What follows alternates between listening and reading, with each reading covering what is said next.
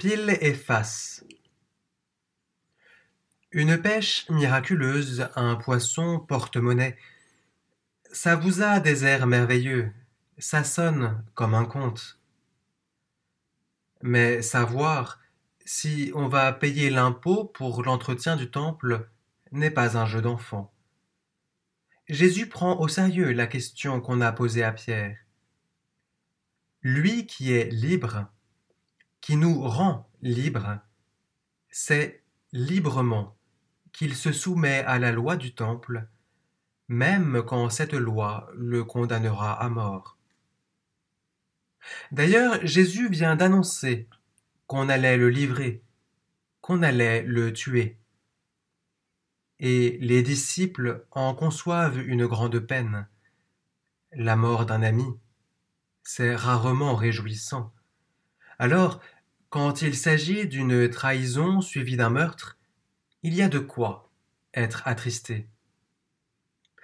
Dans l'Évangile, il y a plusieurs annonces de la Passion que nous signalent les sous-titres de nos Bibles. Jésus essaie de nous préparer à tout ce qui va arriver. Avons-nous bien écouté?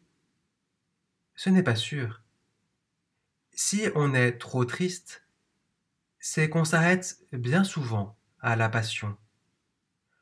Comme si on oubliait qu'une pièce avait deux faces.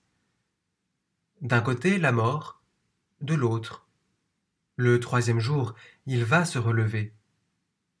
Notre foi, c'est pile et face.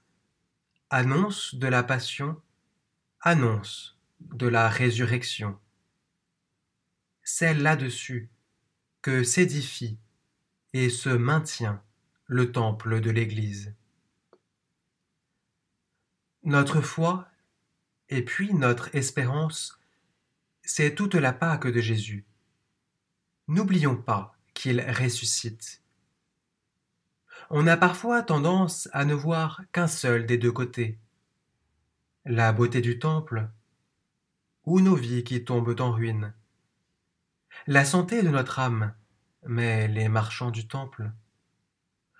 Tenons en même temps les deux côtés.